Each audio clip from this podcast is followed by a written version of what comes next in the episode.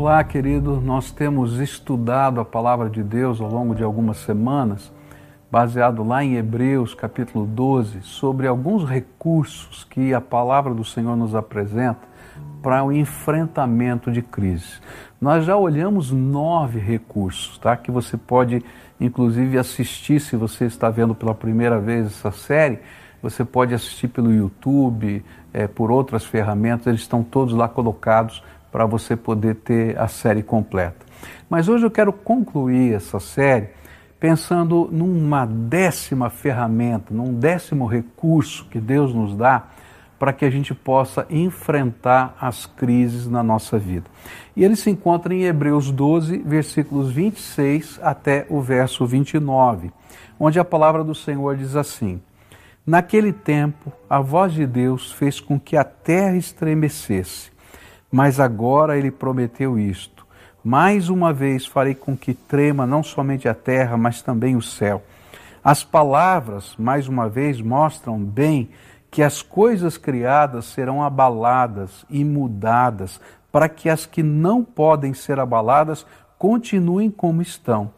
Por isso sejamos agradecidos, pois já recebemos um reino que não pode ser abalado sejamos agradecidos e adoremos a Deus de um modo que o agrade, com respeito e temor, porque na verdade nosso Deus é um fogo destruidor. O último recurso a aprender a desenvolver em nossa, nossa vida, nosso coração, é, é algo que vai parecer até contraditório quando a gente está falando em crise é a capacidade do servo de Deus de desenvolver em qualquer circunstância da vida um espírito de louvor, adoração, gratidão e reverência a Deus. E é interessante porque o autor de Hebreus nos apresenta a razão para que isto aconteça. Por que, que eu consigo, em qualquer circunstância da vida, usar essa ferramenta de Deus que é louvor e adoração. Ele diz que a razão disso é porque nós recebemos de Deus um reino inabalável. É interessante que o autor de Hebreus está falando que, que tudo quanto nós conhecemos será abalado um dia. Eu acho que essa crise né, do coronavírus ele mostrou exatamente isso. Né?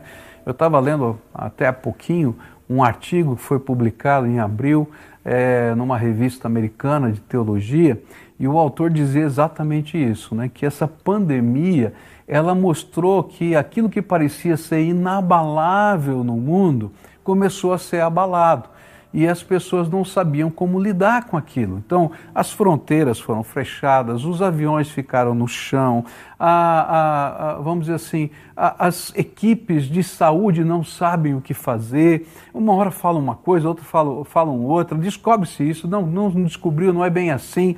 E de repente, tudo que era seguro deixou de ser seguro. A bolsa de valor derreteu. Gente, quanta coisa está acontecendo. Mas a Bíblia diz que não é somente no contexto do coronavírus que isso acontece. Ele está dizendo que esse mundo, como nós o conhecemos, ele está em decadência e que um dia todas as coisas que parecem seguras, todas as coisas que parecem perenes, elas vão se desfazer. E ele está falando lá de uma visão escatológica do final do mundo, do juízo final, daquelas coisas todas que aparecem no Apocalipse, não é? E onde a, a Bíblia vai falar algumas coisas que parecem impossíveis, não é? Mas que a gente olha ali e diz, olha, pode acontecer, não é? Ele está dizendo, apesar de tudo que você conhece ser tremendamente abalável por qualquer coisa que aconteça, até um vírus microscópico, há alguma coisa inabalável e essa coisa inabalável é que nos dá a segurança e a capacidade de louvar a Deus em qualquer circunstância da vida. E ele diz que o que nos dá essa segurança é o reino inabalável que Deus prometeu para nós. É interessante que um dia, a Bíblia diz, que o mar vai secar. Você pode imaginar isso? A Bíblia fala que um dia o mar vai secar. A Bíblia afirma também que um dia a terra vai ser abalada por corpos celestiais que se chocarão com ela, tá? Provavelmente grandes meteoros. É interessante que quando se lia isso aqui na Bíblia, há anos atrás, alguém dizia: é impossível isso acontecer. Hoje, você pode assistir até filmes né, que vão dizendo para você que isso pode acontecer. A Bíblia também nos ensina que a natureza e o mundo como nós conhecemos, do jeito que ele é hoje, um dia não vai existir mais. No entanto, ainda que céu e terra venham a ser abalados e passem, há algo tremendo que nunca vai passar. E é isso que o Senhor está dizendo através do autor de Hebreus, que, o, que é o reino inabalável de Deus. E a Bíblia vai ensinar que esse reino não é um reino físico, mas é a nossa capacidade de intimidade com Deus. E que, por causa disso, porque podemos ter comunhão com Ele, porque nós podemos ter intimidade com Ele no lugar da Sua presença, esse reino inabalável nos dá condições de enfrentar qualquer circunstância na nossa vida. Olha só o que a Bíblia diz em Lucas 17, verso 20. Alguns fariseus perguntaram a Jesus: quando ia chegar o reino de Deus? E ele respondeu: quando o reino de Deus chegar, não será uma coisa que se possa ver. É algo que está dentro do coração da gente. E ainda vai dizer, Lucas 17, verso 21, ninguém vai dizer, vejam, vejam, está aqui ou está ali, porque o reino de Deus está dentro de vocês. O que a Bíblia está tentando dizer é que, ainda que tudo à nossa volta possa estar desmoronando, nada nem ninguém pode roubar o que Deus está nos dando. Uma comunhão amorosa, inabalável e salvadora com o nosso Senhor. E mesmo Deus sendo o fogo consumidor, nós somos o alvo do seu amor e da sua graça. Se a gente for capaz de entender a grandeza do que isto representa, tanto para o nosso dia a dia quanto para toda a eternidade, então, em qualquer tempo, mesmo em meio à maior crise, deve existir em nós um espírito de louvor, adoração, gratidão, reverência para com o nosso Rei. Pois se Deus é por nós, quem será contra nós? Então eu queria dizer para você o seguinte: não importa o que é está acontecendo hoje na sua vida, não importa se o seu mundo está desabando à sua volta, se você tem o reino de Deus aí dentro do seu coração, então, tudo que você precisa para enfrentar crise já está aí, junto de você, ao lado de você e dentro de você. Tudo pode ser abalado, mas ninguém pode roubar de você a bênção de ter em si mesmo o Rei dos Reis habitando no seu coração, dirigindo os seus passos, sendo o seu Salvador todos os dias até a eternidade. E olha só o que Jesus ensinou lá em Lucas 12, 32. Jesus continuou: Meu pequeno rebanho, não tenha medo, pois o Pai tem prazer em dar o reino a vocês. Agora, você vai dizer assim, pastor, o senhor não sabe o que eu estou vivendo. O senhor não está aqui no meio dessa luta toda que a gente está enfrentando. Eu me lembro de uma palestra que eu vi, na verdade, um testemunho que eu vi de um grande pregador coreano. E esse pregador coreano, ele disse assim, que quando ele começou o seu ministério, ele chegou sendo treinado pelos evangelistas americanos, ele batia de porta em porta, e um dia ele bateu na porta da casa de uma senhora e disse para aquela senhora: Olha, se a senhora não receber Jesus, o senhor vai para o inferno, a senhora vai para o inferno. E aí aquela senhora, para surpresa desse pregador, olhou para ele e disse assim: Inferno, você acha que eu tenho medo do inferno? Inferno é a vida que eu estou vivendo. De ter quatro filhos aqui em casa e não ter nada para pôr é, na mesa para eles comerem. De estar sendo, nós estarmos vivendo o inverno e eu não ter como aquecer a minha casa. Eu sei muito bem o que, o que é inferno, por isso eu não tenho medo do inferno. E quando ele foi para sua casa com aquela palavra daquela mulher, angustiado por aquilo, ele começou a orar e orar e dizer: Senhor, tudo que eu estou fazendo está tão difícil, as pessoas não conseguem entender a mensagem do Evangelho. Olha só o que essa mulher me disse. E aí então o Senhor falou ao coração dele: diz, Filho, fala para elas do meu reino, fala para elas da esperança, fala para elas do meu poder Fala para essas pessoas da minha presença, da minha graça, da minha resposta.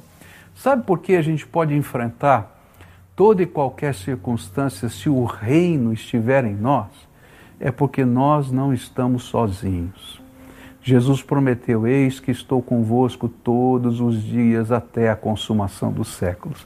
E sabe, a gente começa a aprender nessa dinâmica a confiar em Deus, nas grandes coisas e nas pequenas. Não quer dizer que a gente não vai passar por luta, por problema, por enfermidade, por dificuldade. Não! Mas eu sei em quem tenho crido, estou certo que Ele é poderoso para guardar o meu tesouro até o dia final. Eu sei que Ele está comigo, eu sei que Ele tem um plano para mim. E quando isso enche o meu coração, então a minha maneira de enxergar a vida, os problemas, as lutas muda. E brota em nós um espírito de louvor e adoração. E é por isso que o verso 28 vai ensinar que quando a gente tem a presença do Rei em nós, então um espírito de louvor brota e ele se manifesta em nós de uma maneira que está descrita aqui no versículo 28. Ele diz assim: Por isso, sejamos agradecidos, pois já recebemos um reino que não pode ser abalado. Sejamos agradecidos e adoremos a Deus de um modo que o agrade com respeito e temor. Então, como é que a gente desenvolve um espírito de louvor e adoração? Primeiro, você tem que ter o reino no seu coração. Se o reino e o reino estiverem aí, não tem como você conseguir fazer isso. Mas se o rei está aí, então qual é o próximo passo? O próximo passo é gratidão. Olha que coisa. Sabe como é que funciona a gratidão? É que no meio da luta, no meio do problema, no meio da angústia, a gente começa a lembrar o que Deus já fez por nós a gente começa a lembrar as respostas, os milagres que fazem parte da nossa história. Se você tem o rei e o reino em você, então pode ter certeza, as marcas da presença desse rei e desse reino estão em você, na sua história. Então começa a lembrar tudo quanto ele tem feito por você.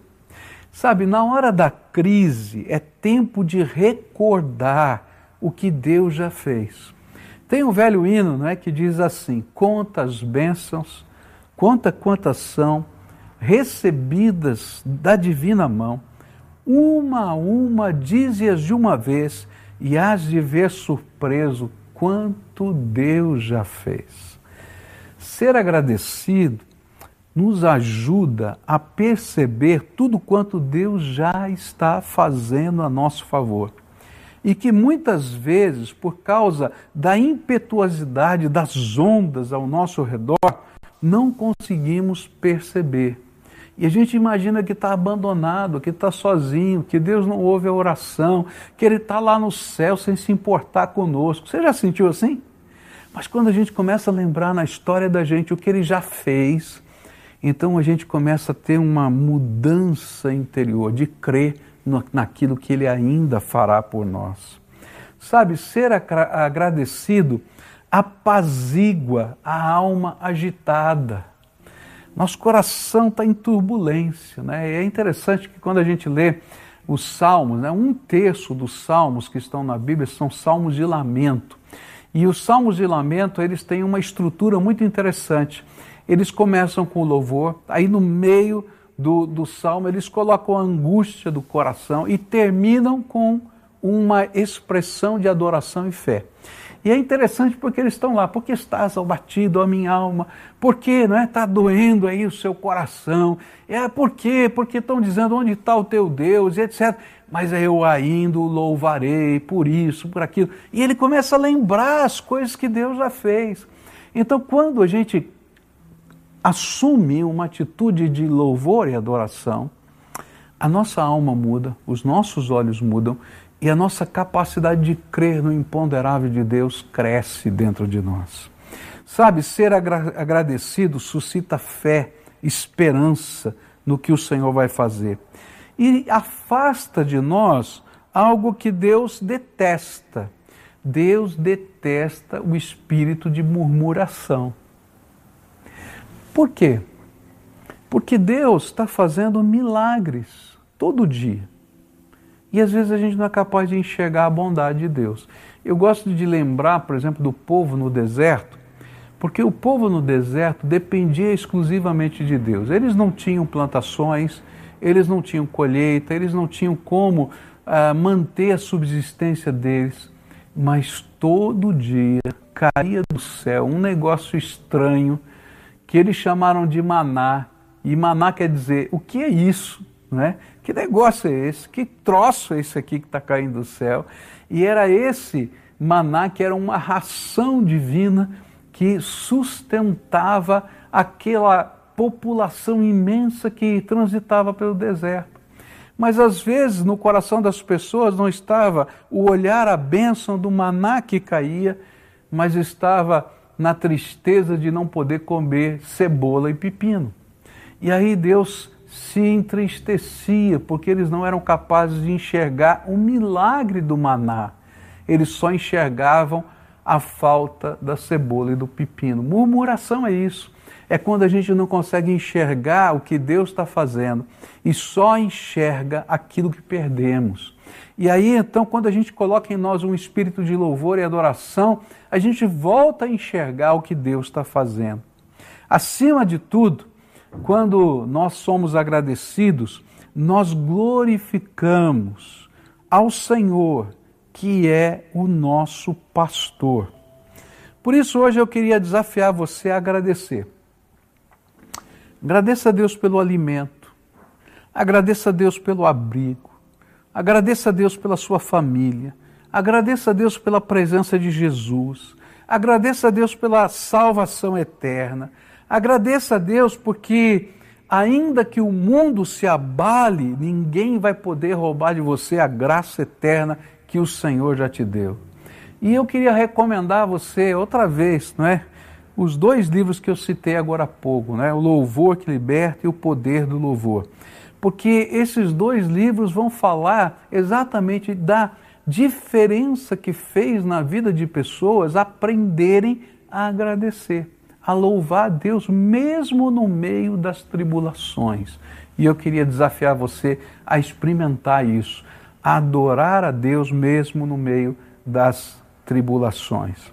Segunda coisa que esse texto vai falar é que tem que haver gratidão, e ele repete duas vezes: agradeça, agradeça, mas ele vai falar também de adoração. A, nós agradecemos por aquilo que Deus tem feito por nós. Mas quando nós o adoramos, adoramos a Deus por aquilo que Ele é ou por quem Ele é. Adorar a Deus é reconhecer a grandeza, o poder, a natureza do nosso Senhor. Então eu diria assim: se você quer ter um espírito de louvor e adoração, comece agradecendo, que é mais fácil. Você vai lembrar o que Deus já fez na sua vida. Mas evolua, não para só na gratidão, vá para a adoração. E a adoração é que a gente vai desfrutar de quem é Deus. E aí o autor de Hebreus vai trazer para nós, tá?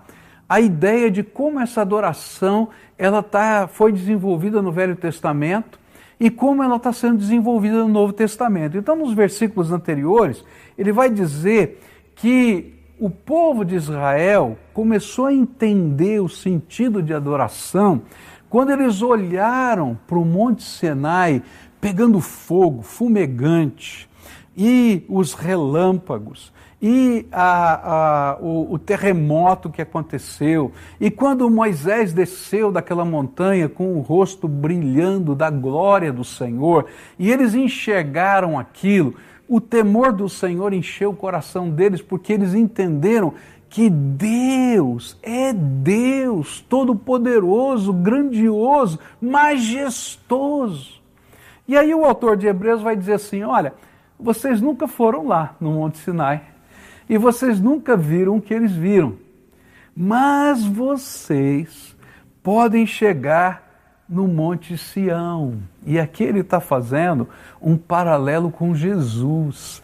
E ele está dizendo para você o seguinte: sabe, é, se você não conseguiu ver aquela grandeza, o terremoto, a glória, todas essas coisas, você pode ver Jesus autor e consumador da sua fé, o amor dele, a misericórdia dele, o poder da sua ressurreição, a presença de Jesus na sua vida. E quanto mais intimidade você tem com Jesus, o seu Salvador, mais fácil é adorá-lo, mais fácil é glorificar o seu nome. E aí a gente começa a ver Jesus como o Senhor dos Senhores na nossa vida.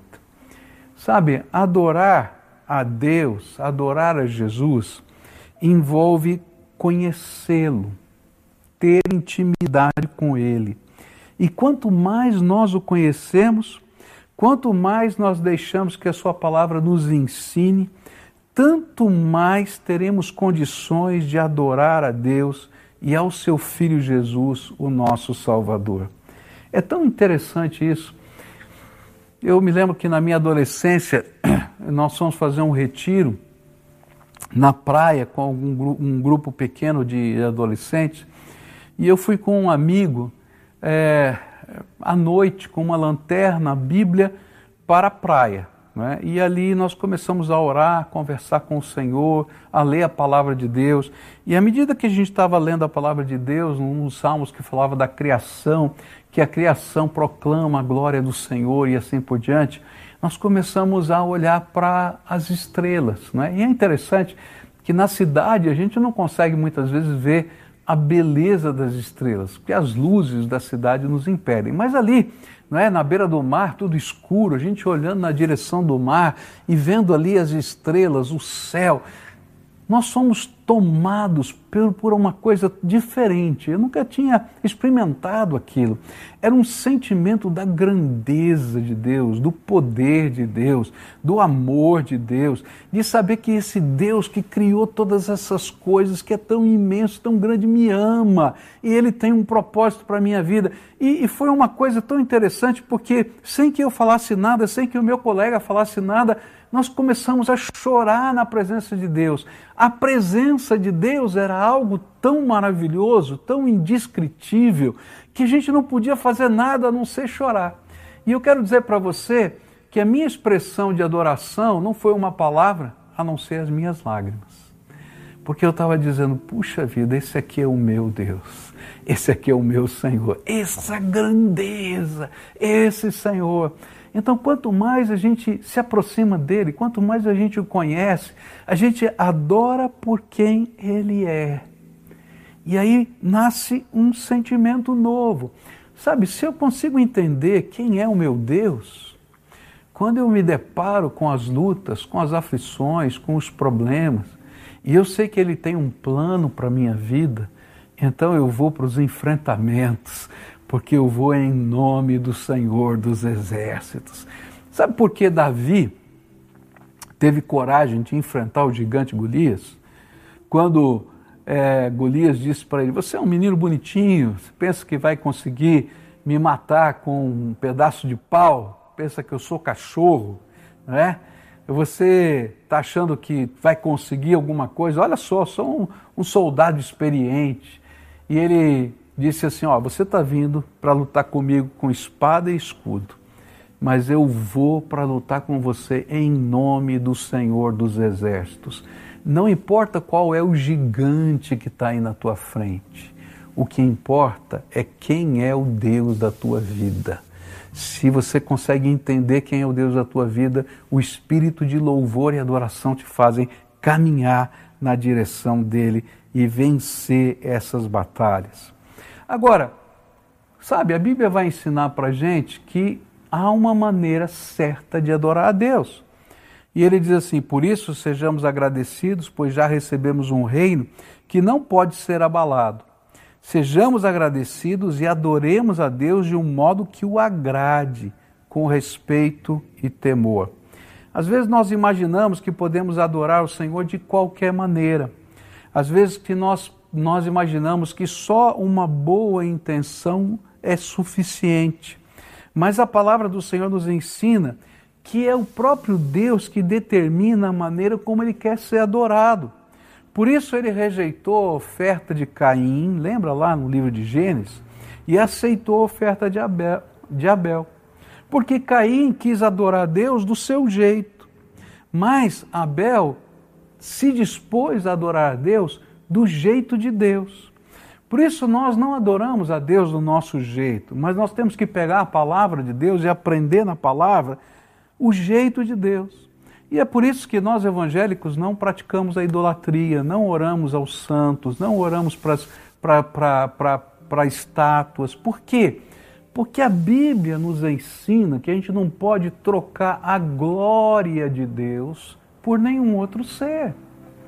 E que não existe nenhum intermediário entre nós e Deus a não ser Jesus Cristo, o Senhor. Por quê? Porque esse é o jeito que Deus quer ser adorado. Não é qualquer coisa ou pessoa que vai servir de intermediário, só Jesus, porque só Ele morreu na cruz por nós. Por isso, quando nós adoramos a Deus, nós o servimos com a nossa vida e com a nossa alma. E é interessante que essa palavra adoração, ela pode ser traduzida também por serviço, serviço a Deus no tempo. E é por isso que nós nos apresentamos para usar os nossos dons e talentos como expressão da nossa adoração. E nesse sentido, adorar não é só falar, cantar, mas é fazer a vontade de Deus, usando os nossos dons, talentos, recursos, tudo que temos e somos para a glória dele.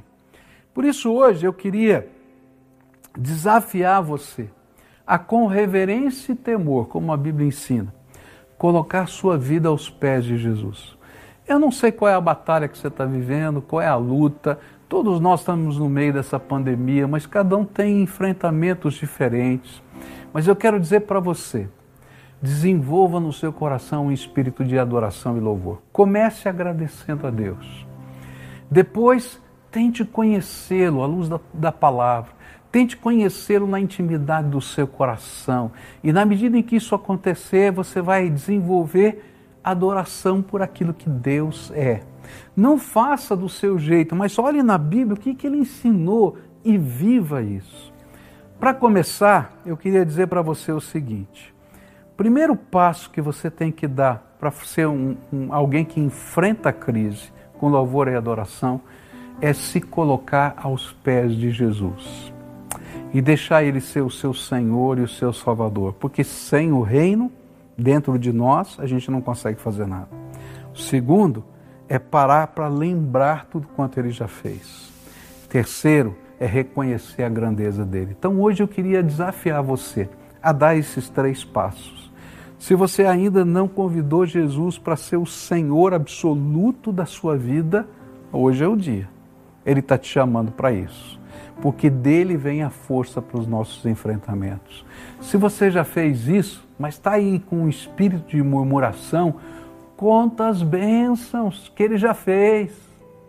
Se o teu coração já atravessou contar as bênçãos, não para aí. Agora pede para Deus te visitar, te revelar a grandeza dele, a glória dele. E sabe, algo novo vai nascer no seu coração. Tem um link aí. Daqui a pouquinho eu vou orar por você.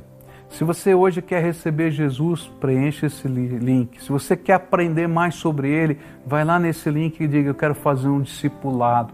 Se você quer lidar com as dores da sua alma, coloca lá: Preciso lidar com as dores da minha alma. E alguém vai lhe ajudar nesse processo. E logo depois que adorarmos a Deus, eu quero orar por você.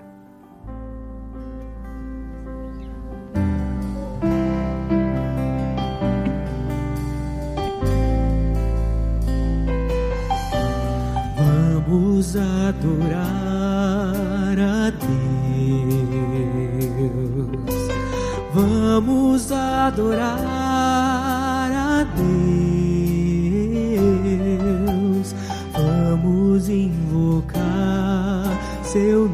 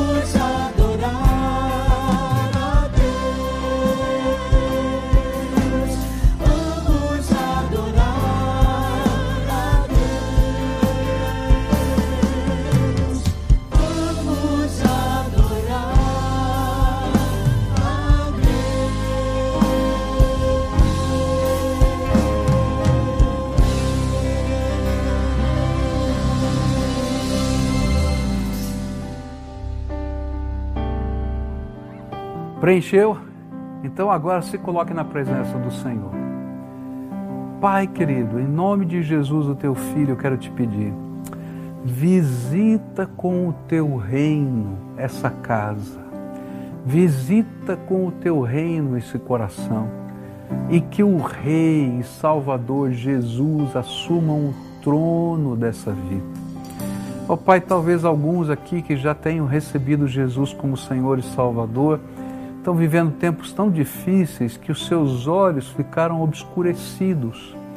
E eu quero te pedir, Pai, agora, com o teu espírito, vai cochichando aí no ouvido deles tudo quanto o Senhor já fez. Faça que com que eles se lembrem das tantas vezes na história da vida deles em que o Senhor socorreu, libertou, que o Senhor abençoou, que o Senhor é, livrou, que o Senhor deu, Senhor, recursos, que o Senhor fez tantas coisas. Lembra, Senhor, para que no coração deles haja alegria e que o espírito de murmuração vá embora.